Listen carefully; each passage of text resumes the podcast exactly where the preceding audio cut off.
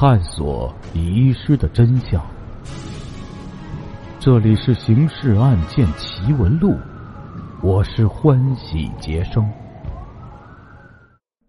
时间：一九八零年，地点：河南。案件进程：李西成强作镇静，坐下来了，说：“我不明白你们为什么找我，你马上会明白的。”李西成，现在对你依法进行刑事侦查讯问。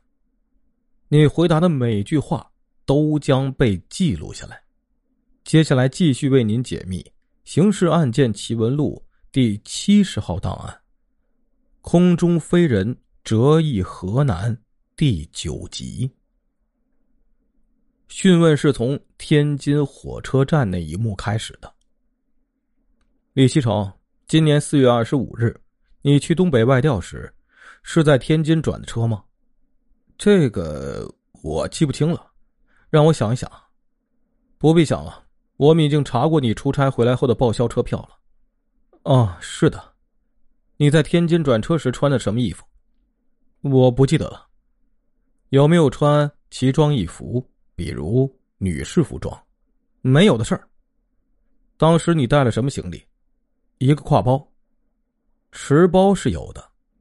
你寄存在车站的行李寄存纸了，已经查到你填写的寄存单了。还有一件没寄存的物品是什么呀？没有，我一个人出差带那么多东西干什么？你有没有带一个藤条箱啊？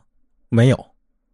李西成意识到案情重大，尽管讯问人已经把话说的这样明白了，但他还是决定抵赖。讯问进行了两个多小时，没有取得任何进展，这是专案组考虑到的一个可能会出现的情况。当然，也已经有了对策：收容审查，取指纹核对。李西成被收容后的第三天，指纹鉴定出来了，经将李的指纹与藤条箱拎手上的指纹对照，系同一人的指纹。再次讯问李西成时，段建勋、陈顺克。先没有开口，只是把指纹鉴定报告递给他。李西成仔细看过，良久不开口，低头沉思。林默抬头望着刑警，两行眼泪顺腮淌下，哽咽着叹息道：“一念之差，一念之差呀！”段陈两人以为他要交代罪行了，谁知他说出的却是另一个内容。巨款是他出差离开汝南时，在车站里捡到的。他见一个藤条箱放在身边，久久无人来拿，便产生了占有之念，顺手牵羊拿走了。那么女扮男装又是怎么回事呢？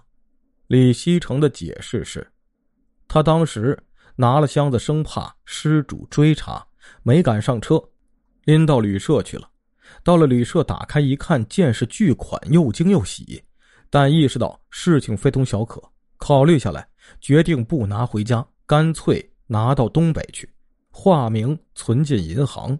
为防止意外，他利用当过演员的特长，来了个男扮女装。这个解释从情理上审断似乎并无破绽。然而，侦查案件不是写侦探小说，不以情理为准，而以事实为证。李希成所说的是否属实？刑警要细细查一查。去李西成所说的那家旅馆一查，旅客登记簿上面只有其住过一次的记载，即他从李下公社到县城的那一夜。服务员也说没有哪个旅客去而复归的印象。三审李西成抖出调查结果，他坚持上次的解释，说第二次住旅馆因当天傍晚急走。所以没登记过，给服务员塞了些钱，被引入了这个空房间了。这次讯问进行了六个多小时，但刑警没能攻破这座顽固的堡垒。专案组专门召开会议商讨对策。有人提出，堡垒最容易从内部攻破，是否可以做做李希成家属的工作，请家属提供有力证据，检举揭发。专案组领导采纳了这个建议。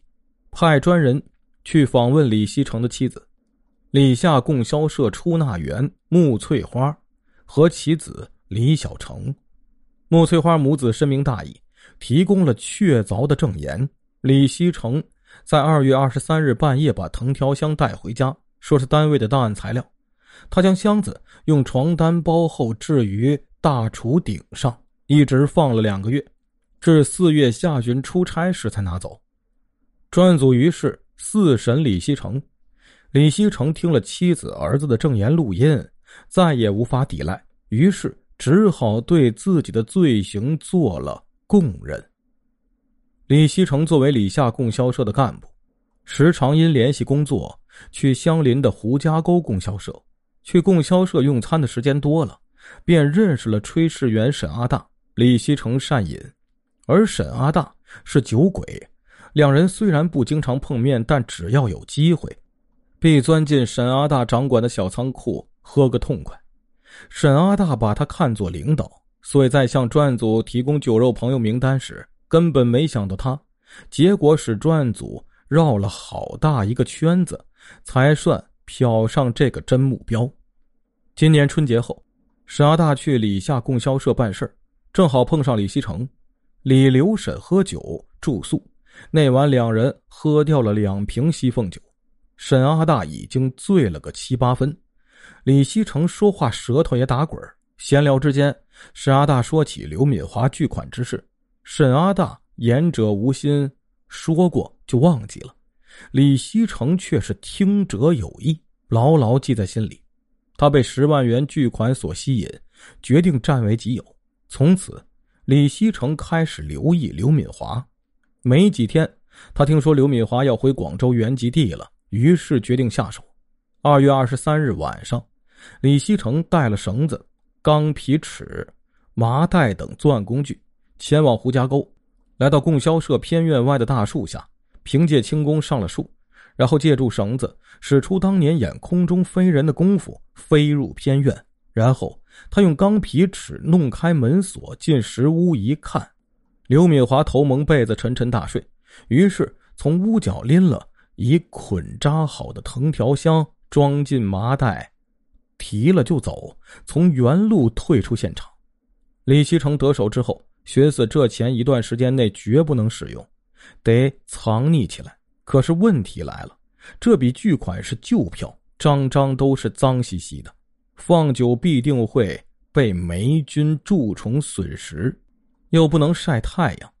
李西成为了这个问题，愁得吃不香睡不熟。正好这时，他有位朋友从东北来信，告知那边民间淘金风盛刮，黄金私下交易比较便宜。李西成心里一动，何不将十万元去买几斤黄金放起来？主意打定，李西成决定利用出差的机会，携带巨款去东北购买黄金。为防止被人察觉，他在汝南上火车前，利用黑夜钻进旮旯男扮女装。不料天不保佑，在天津转车时撞上了便衣警察，险被抓获。三个月后，李希成被河南省高级人民法院以盗窃罪判处无期徒刑。听众朋友，我们今天的故事就讲到这里了，感谢您的支持与帮助，并且感谢您的收听。